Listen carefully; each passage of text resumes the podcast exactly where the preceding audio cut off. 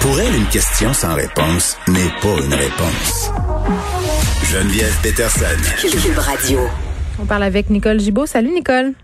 Salut Geneviève. Bon, le procès de Gilbert Rozon entre dans sa dernière euh, ligne droite aujourd'hui. C'est la plaidoirie, ben les plaidoiries en fait, finale euh, des avocats. Et là, ce qu'on attaque en fait, euh, et là, moi, ça me fait toujours un peu sourciller. En même temps, c'est commun, là, ce sont les incongruités, les trous de mémoire dans le témoignage de la victime. Oui, mais c'est c'est exactement ça. Il n'y a pas d'autre chemin. Il en existe pas d'autre chemin. Hum. On parle de, de on n'est pas obligé de revenir sur les faits, je pense que tout le monde le, connaît, mais on parle de témoignages nettement contradictoires, qui n'auraient pas nécessairement eu euh, absence de consentement. Au contraire, que le Mhm. consentement, c'est la, la il, il était clair si on prend la version de Monsieur euh, Roson, parce que c'est elle qui aurait se serait installée sur lui à Califourchon. Bon, euh, Oui, c'est lui la victime. Oui, ben en fait, oui, mais consentante. Alors, euh, dans le cas de madame, euh, pas du tout. Alors, euh, oui, mais c'est sûr que je m'attendais vraiment à pas d'autre chose pour l'avoir entendu à maintes reprises, des trous de mémoire, puis surtout quand c'est un dossier de 40 ans. Maintenant, faut pas personne paniquer, là.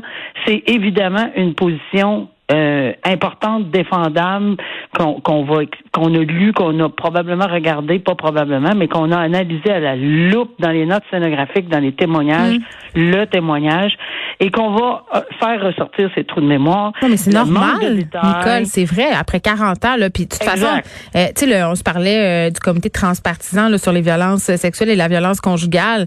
Euh, ce que les Oui. experts disent, puis ce qui est ressorti au beaucoup de, de ce comité-là, c'est que ces fameux trous de mémoire qui sont souvent attaqués sont normaux. Tu sais, ça fait partie. Exactement. Alors, pour le moment, là, on sait que c'est le travail de la défense, leur travail de faire ça, de trouver Mm. des contradictions euh, entre les déclarations aux policiers, témoignages, Mm-hmm. des invraisemblances. L'inverse va arriver aussi pour la couronne. La couronne va exactement plaider l'inverse, c'est-à-dire c'est pas c'est normal. Ce que tu viens d'alléguer là, là c'est le procureur de la couronne devrait normalement aller à contrario et dire les trous de mémoire tout à fait raisonnable de penser que Mhm, 40 bien ans sûr. après. Non, c'est pas une question de vengeance. Oui, il y avait assez de détails pour une personne qui se retourne 40 ans en arrière. Il y a assez de détails. S'il y en avait trop, et je vous soumets qu'il y en aurait trop dans le cas de M. Roson, parce que ça n'a pas de bon sens de se Hey, écoute, là, on dirait presque, euh, tu sais, on dirait un scénario, là, quasiment, il se retournant, et il y a tous les détails. Exact. Alors, l'inverse, euh, les deux positions vont être euh, nettement contradictoires, c'est Mhm. évident, là. Et euh, les, les invraisemblances. Maintenant, je te dirais pour les invraisemblances, puis tout le kit, tout le reste, là, euh, c'est, c'est vraiment quelque chose qu'il faut être dosé. Est-ce que c'est sérieux? C'est-tu très, très, très sérieux, les invraisemblances? C'est-tu léger? C'est-tu, c'est-tu des contradictions majeures, mineures? Euh, c'est un travail de loupe des deux Oui, puis prouver la vengeance, prouver le désir de vengeance, ça doit être assez complexe, merci aussi, là. Ouais, ben là, je pense que tu sais, on peut laisser, on peut demander d'inférer que, Ouais. mais ce n'est pas comme ça qu'on va que qu'on va lire une décision. On dit pas, il semble clair, à moins que on n'était pas là ni l'une ni l'autre. À moins qu'il y Je des preuves, dans tu son comportement là. De la victime lorsqu'elle a témoigné ou des ou certaines choses qu'elle aurait dites qu'on n'a pas ni l'une ni l'autre entendu pourraient Mm. Mettre en évidence que c'était clair que c'est juste pour ça. Mais on n'infère pas de la vengeance parce qu'on fait une, un témoignage en matière d'agression sexuelle. Ça serait fausser la donne. là. Alors, c'est pas comme ça que ça fonctionne. Et je- comme je dis, là, ça va être l'inverse de l'autre côté, puis on va soulever les points à contrario en disant que c'est la normalité des choses après 40 ans, c'est pas des contradictions majeures, c'est pas important, c'est normal, c'est et, et on va tenter de convaincre le tribunal qu'ils ont euh, parce que c'est eux qui ont le fardeau de preuve hors de tout doute raisonnable. Et c'est bien important de soutenir, pas soutenir, mais de euh, euh, redire que on a des questions à se poser, on a trois, et quand la juge aura fini de se poser ces trois questions-là, c'est seulement là si le verdict va tomber. Puis ça fera pas l'affaire de l'un ou de l'autre ou de la population peut-être, mais clairement. jamais un juge va rendre un verdict pour être populaire. Bon, fait que là, c'est, ils vont faire leur plaidoirie et le juge euh, va réfléchir à tout ça et on reviendra très certainement. Là, euh, il y a une nouvelle de dernière heure, ça vient de se passer. Tu voulais absolument euh, parler de ça avec nous. Ah, absolument.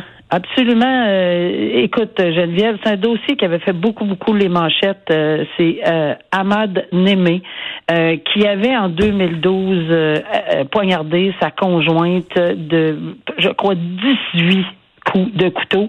Mais ce qui était atroce, c'était que c'est dans le contexte de violence conjugale, dans le contexte de jalousie. Il y avait deux enfants, 16 ans, 13 ans, dont euh, la jeune fille de 16 ans que j'ai personnellement rencontrée euh, dans les entrevues, d'un courage comme j'ai rarement vu dans ma vie, qui a témoigné sur sentence pour son père. Euh, j'ai rarement vu un courage comme cette jeune fille-là.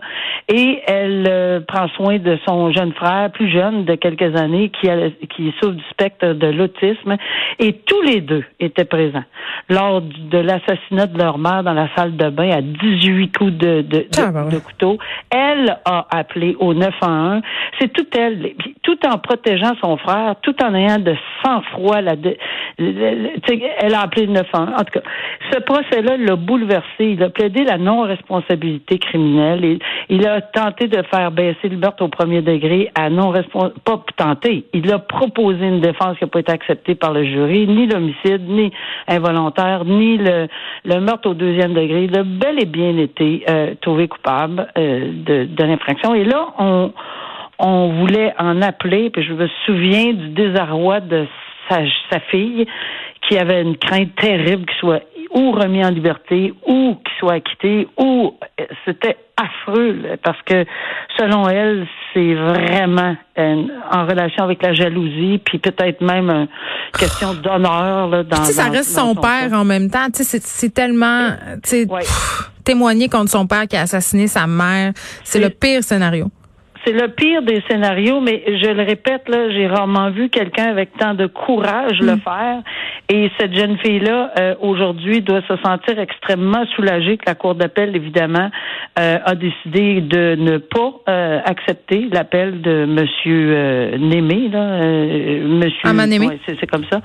Alors, elle décide qu'elle tranche. Aucune erreur qui justifie que ce qui a écopé de l'emprisonnement à vie sans possibilité de libération avant 25 ans pour le meurtre de sa femme. J'espère, euh, j'espère qu'il va aller gérer ses problèmes euh, de jalousie, de gestion de la colère.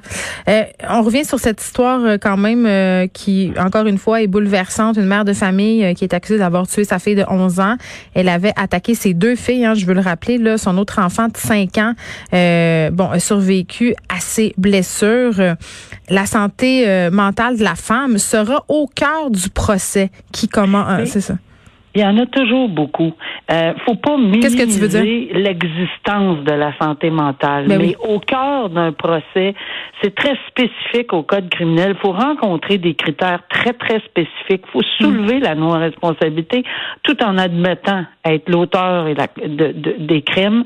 Et par la suite, euh, de voir si le tribunal va accepter par prépondérance de preuve cette preuve-là, parce que ça, ça ne prend que prépondérance. Est-ce qu'on va euh, être en mesure de, de, de faire cette preuve-là. Et je répète qu'il faut pas minimiser, parce qu'il faut pas mettre tout le monde dans le, même panier. Il y en a qui souffrent vraiment mm-hmm. de, de, de, problèmes mentaux au point où ils ont des psychoses tellement euh, ultimes à ce point-là que oui, ils, ils peuvent être non responsables criminellement. Maintenant, encore une fois, il y a un entourage ici. Là on n'a pas de détails. On revient toujours à ça. Il n'y a, pas beaucoup de détails, mais on revient toujours à la même chose. j'espère que ça va être entendu.